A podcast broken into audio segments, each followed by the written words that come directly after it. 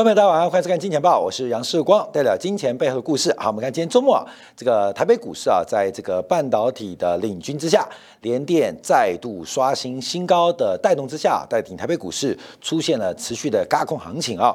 那我们这个节目开始之前啊，我们就要回答观众一些问题啊。那今天主要讨论是日本首相在今天盘中忽然宣布出现重大的变数，使得日本股市出现了下午盘的喷出大涨。这个日本。举国欢腾，对于菅义伟，呃，不再连任，不再竞选，基本上是用这个钞票啊，跟这个脚来进行投票。那这我们要做关注。那稍后今天感部分，我们今天直播来解读非农数据。那为什么今天要直播解读这个 non-farm payroll？主要原因是因为九月二十二号这个关键的第三季度的美联储利率决策会议，它可能会有重要的一个影响。好，在这个节目开始之前，我要先回答我们很多观众的问题啊。呃，主要是回答金铁杆的问题啊，有些这个呃不愿意订阅啊，然后又持续保持一个这个很多意见呢。这个观众叫 Super J 啊，这个 Super J 他每次都讲说，哎，我们这个呃看东看西，你有没有看过我们的这个完整版节目？然后指东指西，我可以跟大家报告啊，这个金铁杆订阅金铁杆，我们一直替大家分析宏观的方法，呃，分观宏观的这个局势预测，也做系统性方法的分享。我直接讲，我们的今天感，谁没有在航运股赚到一倍？谁没有？关门，谁没有？为什么能赚一倍？因为我们，嗯，这个在七章点讲的啊，七章点讲的，那有没有赚十倍啊？当然就很少了。可是，一一个人啊，一年能够赚几次一倍？我们在去年八月份不断的从整个航运的垄断行为，从供给弹性跟需求弹性的关系，跟大家来做分享。所以啊，不要去呃讲东讲西，你不愿意花钱，我们。呃，这个看完整版，那你不要指责。但我要回应几个问题啊，包括我们这个呃，这个从刚开始啊就订阅金铁港，而且常常指正我们的，哎，有花钱就是老板啊。这个云涛梦比啊，这个昨天留言啊，他说我在六月底的时候啊，说这个远期的货柜航运的报价下跌，呃，六月运价还在涨，可是七月。甚至八月的远期合约价格下跌，要特别留意。而这个有人就讲了，就说：“哎，时光看空，看没有？这个云涛梦米，我们这个好朋友啊，基本上可能是我们这个呃埋的托，你知道吗？因为六月底七月初在这边呢，呃，那时候啊，全市场都沸腾在货柜航运。”我们在节目当中，就是六月二九、六月三十号就提到了这个货柜航运的远期合约的报价已经出现连续的松动，连续松动，要特别谨慎跟小心啊，谨慎跟小心。所以不是看的对不对的问题，以市场最后的发展做观察，应该。啊，蒙也蒙对了啊！就是在六月底的时候啊，我们那时候航运呃报价不断走高，可是我们是全台湾或是全球唯一节目提醒大家，在第三季、第四季这个远期合约的报价已经松动了，要特别谨慎小心。我们也用 P/B ratio 来跟大家分析，说你做放空货柜航运现金流的概念，你一年可以获利三成，两百也好，两百亿也好。两百二也好，你用 P/B ratio 或放空现金流的逻辑，看没有？三成要多少？两百块要赚三成，就是跌到一百四；两百二要赚三成，那就跌到一百五。最后我们看到过去一个月货柜航运在一百二到一百四之间，这一个月这边游走。我们只要用正确的方法，只要用对的方法，你可以从底部赚到一倍。那能不能赚到十倍、赚到二十倍？那当然就是大家看命了、看运了。我们只负责八抓底部。那另外一个关键是抓头部啊。等一下，对就对一堆人意见就来了。好，那我们再讲。我先把护盘讲完。一个就把你抓高点。我们现金流做系统观分析，把你抓到一个千载难逢的机会。同样的，往上之后怎么摸高点？我们用最新的、及时的产业讯息，配合专业的 P/B ratio 的适用与分析，让你多也可以做，空也可以做。对一个股票、对一个资产的现金流掌握是非常非常精确，跟非常非常完整的。所以，这个云涛梦米月，它是我们这个从刚开始就订阅到现在的这个长期热爱金钱报，也订阅金钱的观众。所以，你的指正跟指教，我们就会直接完整的回复你。所以，事实上，感觉你是拖，你知道吧？就是愿意讲六月底七月初时光，你看吗？你看运价现涨到现在啊，运价涨到现在啊，所以呃，这个呃，事实是运价涨到现在，可是我们有领先跟大家反映，这个航运货柜航运将会出现下跌。其实节目做完之后就两百以上了，那两百以上大概维持大概四个交易日，四个交易日，你随便搞，随便弄，随便玩，基本上应该赚钱很轻松。不是运气好，是有系统分析，对于投资有正确的认识。好，那另外一个是鲁夫大叔啊，也是从这个订阅一年多的金铁杆的，所以他有呃昨天有专业的回应，因为昨天我们做汇航运用这个股价净值比。再来看一次发展，那他提到，因为我们乐观估计啊，这个以长荣台湾最大，因为每一档分析就很累嘛，我们就分析最大，半导体就分析台积电啊，对不对？然后这个电子股就看红海，银行股就看国泰金、富邦金，那航运股当然就看最大的长荣。我们以长荣为例啊，预估啊，这个年底之前它的净值会到六十块钱，那个股价净值比我们叫做变化。哦，今天长荣是跌的哦，万海是跌的哦，阳明也是跌的哦。那为什么我们昨天要开始做观察啊？这个一样啊，就是六月二十九号做完节目之后，你会笑我笑四天，你会笑我笑四天。去年八月份我们从货柜航运连做超过三集，你可能会笑我笑一个月，但谁笑到最后？谁笑到最后？看到没有？这就是我们身为全台湾或是华人圈。我们是最大的 YouTuber，这是 Google 的认证啊。这个从营收的角度来讲，我们是全台湾最大。为什么？这是长期的观察。呃，六月三十号、六九二九号，你可以说时光看错，你会讲我会笑我笑四天。后面我告诉你是喜极而泣呀。那现在我们观察，好，昨天我们讲沪贵航运，我先回复回回应这个鲁夫大叔啊，来把这个货航运故事给讲完，讲更完整。好，我们最精彩部分有后半段啊。那我们这边透露一点，我们后半段讲什么啊？呃，的确，今年年底啊，长荣的净值可能会到六十块，股价净值比由年底来做计算啊，大概加一点六倍，那它可能就九十六块，加两倍的话就是一百二十块。我们可以这样估计，为什么它的股价净值比可以比以前来的高？为什么长荣过去十五年来股价净值比在一点一倍到一点三倍？我们觉得一点六倍是合理的。你要注意到，因为长荣以长荣为例哦，它的负债比例从原来百分之七十五以上降到了百分之五十，而且预估在下半年到年底，长荣的负债比率会降到五十以下，这是一个股价净值比调高的很重要原因。我们看 P/E ratio，为什么 P/E ratio 可以高？因为看它的成长因子 G 啊，那个 G 因子，你要学过投资员都知道。P E ratio 很关键，就是资产负债比。所以我们看到一个重资产、高杠杆的航运啊，航运业或其他这个重资产公司，当它的资产负债比降低的时候，它的 P/B ratio 是可以提高的哦。所以为什么我们以前一点一倍到一点三倍，现在觉得一点六倍都合理？是因为包括长荣、阳明、万海，乃至于全球赫伯伦特、马士基，甚至日本商船，基本上他们的资产负债比。都出现负债比都出现大幅度的降低，因为资产负债之间关系，负债比例大幅降低，所以它的股价净值比本身就有调高的一个空间啊，就是我们要刷那个 trend 啊，抓那个趋势啊做关注。那第二个我昨天提到了，股价净值比并不是静态，是动态，因为 P 是随机的，市场的漫步理论。是随机发生的，所有已知未知的消息都会反映在股价当中。唯一的变数并不是 P，因为 P 本身就是变数，它是随机漫步的。主要是它的 B 净值，这个净值，所以我们要好好分析它的 B，把 B 研究好很重要啊。我讲这个是呃，这个会有什么样的变化？那因为我们昨天带出一个观察点，就是中欧的搬运，那另外也看到了远期的远期的合约下跌。可是跌的速度实在太慢了，让我们可以乐观一点点估计，长荣的 P 不管哦，它的净值有可能到明年底来到七十块、七十五块，甚至到二零二三年到八十块以上的水准。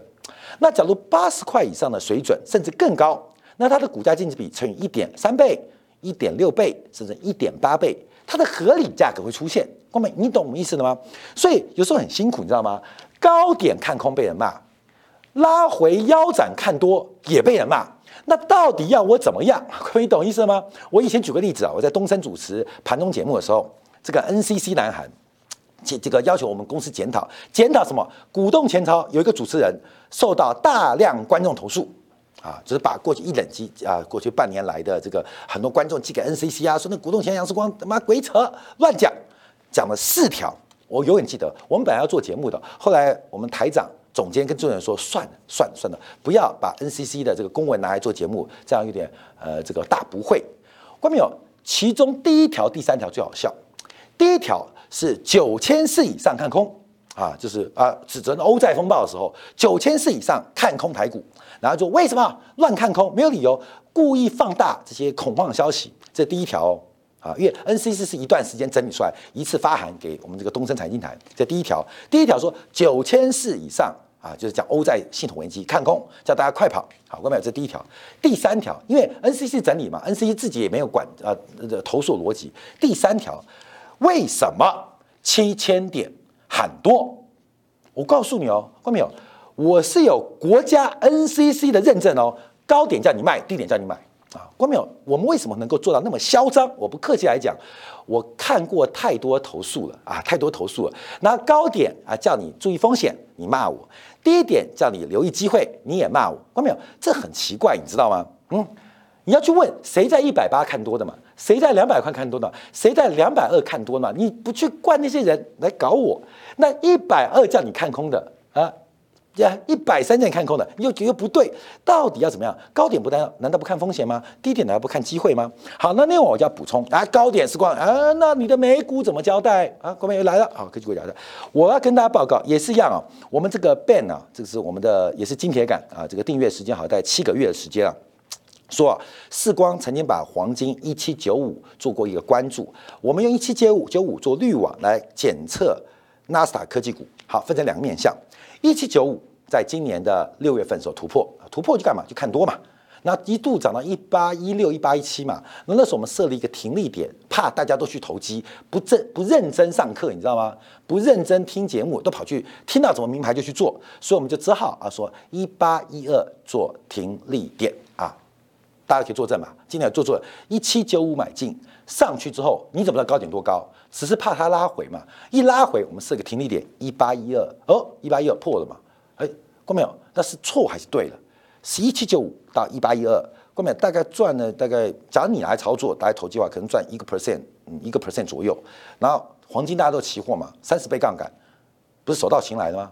那一七九五跌破，我不是说一七九五站上该做什么做什么，一九五跌破，跌破怎么办？跌破就崩盘了，在八月九号跌到一六八零啊，跌到一六八零啊。好，但我们当时有特别提到哦，黄金不是我们主要操作的方向，我们是要做美国科技股的滤网。我在节目当中不断强调，一七九五以上，黄金站在一七九五以上，美国科技股市场是跌假的，市场跌假的。我讲市场跌假，那就是涨真的嘛，你懂意思吗？跌破一七九五。市场跌真的，哥们，你去看一下，你去看一下八月份的行情，是不是我们丢一个滤网？美国科技股到底要涨还是要跌？一七九五是不是一个重要的关键啊？一七九五关键。八月二十三号，黄金重回站上，重新站上一七九五。美国科技股从八月二十三号以后，天天创新高到现在。我不好意思跟大家直接讲啊，全世界看科技股最准是我，为什么？看科技股看多最准的是世光，你每次我跟你讲风险叫我看空，看到没有？我难道不告提醒风险吗？我怕你跌倒摔着了，我怕你被骗被骗被拐了。一七九五站回，美国科技股任何的下跌都是跌假的，有没有人敢这样讲？那我要跟你讲，美国股市涨高涨跌，为什么一七九五？奇怪没有？这个原因啊很多，很多人说为什么一七九五那么重要？因为你要从美国股市的期权的。德尔塔跟伽马，还有从黄金期权的德尔塔跟伽马来做对比，你会看到答案，你知道吗？可是我讲德尔塔、伽马跟 skew 啊，关淼，你听到就昏倒了。所以我们就把简略、简化、再简化。简化，我跟他报告，这个 Ben 说，哎，已经从六月份讲到现在了，到底有没有改变？他没有改变过啊，他就一直很准啊。用黄金去看美国的科技股到底修正还是崩盘？是假拉回还是要真跌破？黄金用黄金看美国科技股，所以只要黄金一七九五之上，美国股市科技股是跌假的，黄金一七九五之下，美国股市拉回就跌真的。关没有？从六月份到现在，你拿黄金看美国股市来操作，你会做错吗？所以哦，人家就有空头总司令，说永远看空啊，因为我看多的时候你也不管啊，基本上因为看多，大家人运，你看讲讲航运股强，每个人都是啊满仓啊，呃晒对账单呐，我们不干这个事情，不干这事情。可到风险越来越高的时候，我必须会提醒大家要注意到它的风险，甚至到了一些关键，我们用期望值，还记得六月三十号讲期望值，什么叫期望值？赚钱的几率乘以获利的空间。啊，期望空间，再加上赔钱的几率乘以亏损的空间，这会出现一个期望值。你的期望值要是正的，这个投资才有意义；期望值是负的，从出发点那一天就是失败的。所以还记得吗？六月底用期望值角度跟大家分析，那就是一年赚三成嘛，一年赚三成，你比巴菲特还厉害啊！看到没有？我还讲，所以我说今天要回应大家，我们讲那么久，这个呃黄金一七九五，我当时就跟我们的好朋友讲，包括金铁杆哦，包括金钱豹的观众朋友，我都讲用一七九五来看美国股市。到目前为止有错没错啊？你不要再骂我。我们的观众受到我很多政治的信仰当中，很多人就啊骂我骂我骂我啊，就基本上就觉得骂我骂我也没关系，因为我一觉得反正会支持民进党支持台独的，会去跟那么强大的中国对抗，白痴你知道吗？白痴啊！我们做节目，你选择我，我要选择观众，你知道吗？我不希望我们那么努力做的节目做给一堆白痴看。那有个滤网，哎，像我们讲用黄金的滤网。看科技股，用 P/B ratio 来看航运股，我们用政治信仰来过滤我的观众，关没有？因为我不爽做给一群白痴看，关没有？这个不是政治判断，是你怎么会做这个选择？等一下讲日本政治就很清楚啊，这种选择就是蠢，你知道吗？这是与生俱俱来的蠢。所以我要过滤观众，不看拉倒，请转台啊，请转台，有好多财节目可以看，请转台啊！我说过滤节目啊，我不欢迎啊这些愚蠢的观众来收看节目，让我们的苦心。第一个，因为你蠢就听不懂嘛，你就会乱骂。那你乱骂之后，我跟你讲，把把赚吗？有时候说时光，你每天节目都没有报名牌，有那么多名牌吗？有那么准的话，关没有？我自己就搞私募基金就好了嘛。其实有人说时光，你应该搞私募基金啊，应该搞私募基金。怎么可能？这市场是随机的，天天都会有知道明天涨的，那太鬼扯了吧？我们已经很仔细、很小心，希望把大家的风险降到最低，把大家的期望值正报酬拉到最高。这是宏观经济分析对市场的作用，也希望用市场绩效的成绩，主要是他认识宏观分析的价值跟意义。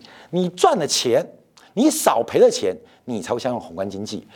面板股，我还举我们摄影师为例，各位现在也没人讲了。面板股从三十多块，有达三十五三块、三十五块，跌到现在十七块，跌到十六块，腰斩哎！开学付不出学费，谁害你的？谁害你的？各位不是我害你，不要骂我，我一个人空不下来。我希望你能活下来，不要被别人骗了。你看现在没有人哦，喊面板股那些呃这个。呃，不管媒体呀，干嘛都不提了，装作没看到。再找下一支，再坑大家，关没有？会告诉你风险的，我告诉你才是真的。那只会讲机会，只会讲利润的，我看绝对是假的，绝对是假的。所以我今天花很多时间啊，呃，等于是把我们节目的使用说明跟大家阐述一遍了啊。那另外还包括了是提到了，像杰克逊后嘛，八月九号跌破，关没有？世界在变呢，所以我们依旧加很多的滤网，干嘛？好，我们讲到货柜航运，我们昨天在金铁部分有提到九月二十号以前怎么做，九月二十二号之后做什么啊？关没有？就是做用九月十二号金融后的会议啊来做观察，所以稍后我们在八点半。这个呃南方 payroll 啊，这个非农的这个数据公布之后，我们会为大家做一个快速的一个反应跟判读啊。这个判读不是单纯对美国经济，而是要研究一下美呃美国后面的货币政策的一个转向。好，那今天我们就研究下日本首相换人啊，在今天啊，忽然中午传出来 NHK 报道，NHK 报道，日本的这个首相菅义伟忽然在自民党的党务主管会议召开临时会议，说他不会参加月底的总裁的选举，意味着他的总裁任期届满了。届满了，那也将卸下日本，因为他们是内阁制嘛，也卸下日本首相职位。那这个会议，这个会议是在日经日本股市上午盘收完盘之后召开的。郭美，你懂意思了吗？你懂意思了吗？怕影响市场，怕影响市场，是怕影响市场，不是是要准被影响市场。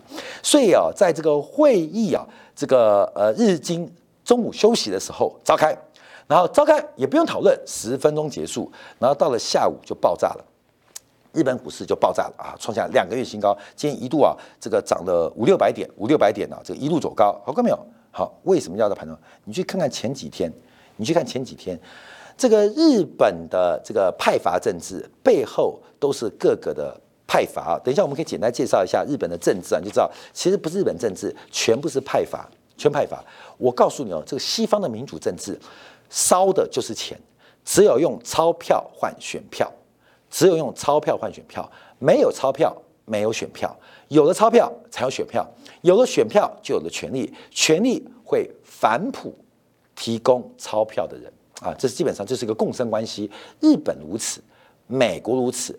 台湾如此，乃至于没有民主或普选一人一票制度的都是如此。这就是政治，这就是政治啊！好，所以我们看到啊，这个呃菅义人啊，菅菅义伟啊，对不起，菅义伟，管他水命啊，长那么丑八怪，宣布辞职啊。看没有？他就是拍脑袋决定的吗？他没有派系耶，他基本上就是安倍啊，这个在后面麻生太郎在后面支持的嘛。他要请辞，要不要跟大哥讲？要嘛。要不要？要嘛？要不要？当然要嘛！小弟要做事，哎，他其实首相，他还要选议员哦，所以他他是不干首相，但还没有脱离日本的自民党这个黑道团体哦，没有脱离，也脱离不了，不能脱离哦，所以他要不要跟大哥讲？要，大哥做什么？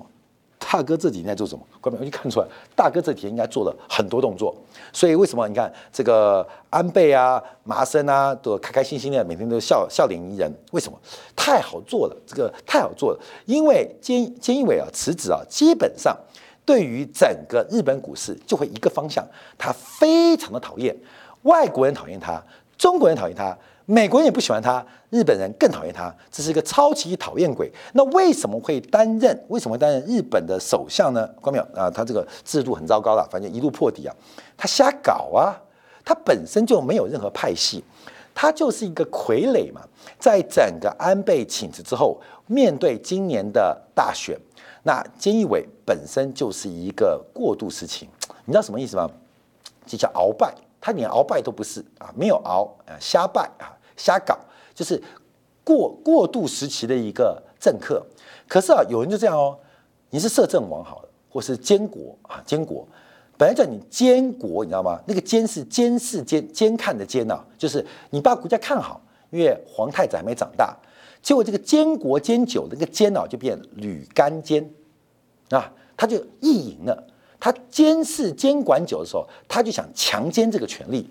菅义伟就是这种人，你知道吗？就是呆一呆，只是叫个小喽啰去看着位置，看久了，他就想这个这个位置了。这个位置坐久了，他当真了，你知道吗？啊，就跟大哥被抓去关起来了。大哥走之前，兄弟们都要靠你照顾了，这个生意也靠你照顾了，大嫂也要靠你多照顾了。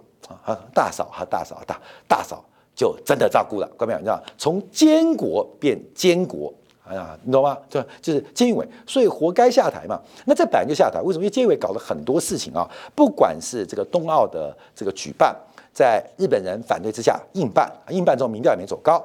那另外他又同台啊，这个进行对抗，他把这个自民党干事长已经做五年的这个二阶俊博啊，给试图换掉。那重点是二阶二阶派又是他重大的派系支持力量，哎，应该这边二阶派二阶派本身是菅义伟的重大支持力量，可是他把二阶派的领袖给换掉，那菅义伟更毒的，他准备把众议院，因为日本是内阁制，提前改选，提到什么时候？提到这个月底啊，九月底。那什么意思呢？就是让众议院的改选在总裁改选之前。也就是他试图绑架所有自民党的议员来陪他一起选举，选输了本要下台，选赢了去干，叫监国，你知道吗？看到没有？监管的监还是女干监，所以菅义伟下台，全日本都拍手同庆。那现在是谁要接呢？啊，有人讲岸田文雄。其实啊，这个日本的政治也很妙，因为其实日本最好的明星，光明你去查新闻啊，二零一八、二零一九年，本来最有希望接任的是小泉进次郎，就是小泉一郎的儿子啊，小泉进次郎长得帅，各方面不错，表现也好，被安倍又重用，安倍这个投桃报李嘛，基本上就重用他。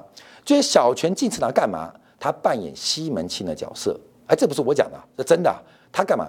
偷吃人妻，偷吃人妻，标准的西门庆。所以，观众你不要觉得西门庆怎么能够赢那么多女生？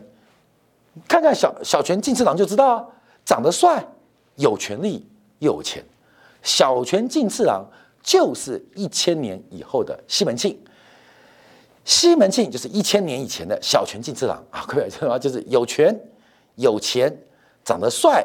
啊，有点性需求，所以小泉进次郎的时候被爆出啊，这个偷吃人妻之后，整个民调跟声望就垮掉了，那垮掉了。那这一次啊，其实这个菅义伟啊，本来想找小泉进次郎来出任这个自民党的这个二把手位置啊，可是小泉进次郎很聪明，你知道吗？经常聪明啊，那当然就是潘金莲给他上意见嘛。我跟你讲，不要跟金义伟混在一起，他没搞头，那个老头子啊没机会了，所以也拒绝，所以搞得这个金义伟啊很难堪，把原来的人赶走，可新的人不愿意接。好，现在日本的政坛就非常非常的混乱了，因为其实啊，我看民调，看民调，民调最高其实是河野太郎，可是，在派系的运作之下，有可能是岸田文雄。来担任岸田文雄的，他并不是自民党最大的派系，可是岸田文雄在目前日本的一个内阁的改组中可能会出来。那因为岸田文雄背后的岸田派就是红池会啦，基本上是官僚为主的呃民意代表，就是可能做过一些呃这个行政事务的背景的官僚，然后参与了这个政务的选举，所以红慈会、关田派他们过去是比较。呃，在政策上面很强，可在政治语言跟训练当中不是那么强，所以岸田文雄领导的派系是这个派系。那岸田基本上也是非常非常亲美，因为你讲日本官僚嘛，你像日本官僚呃都一样嘛。你像那个小泉啊，这样日本自民党那种最最最右派保守派官僚是很听美国话的，就是美国爸爸从中根康弘开始啊，就整个你看这四十年当中，日本的官僚就变了，因为中根康弘之前的日本首相。其实是独立性格的啊，基本上很独立哦，基本上跟美国的关系基本上是要求对等的交往。那中根康弘之后，整个日本就每况愈下，一个不如一个，就是膝盖一个比一个软，一个个软。所以现在啊，基本上在日本的首相选当中，就是选一个膝盖软的。那膝盖软有什么好处？当然就日本的股市就大涨了。那日元在今天就出现了。贬值的变化。好，因为时间关系啊，我们要马上做一个呃观察啊。今天花很多时间来解释我们观众的一些疑问。我们并不是要建议大家投资投机，尤其是商品市场，尤其期货市场，叫你做期货，我跟他报告是一个非常缺德事情。宝马进去，铁马出来；鳄鱼进去，壁虎出来，这是必然的结果。我们希望从宏观经济配合市场的脉动，其实希望大家更了解系统分析，还有宏观经济的观察，可以让了解市场，更可以了解世界运作的本质、驱动的力量跟之所向往的方向。这就是我们做金钱豹的一个初衷。好，那我们休息一下，回来就要看一下非农啊，借用直播方式来为大家做进一步的观察跟掌握。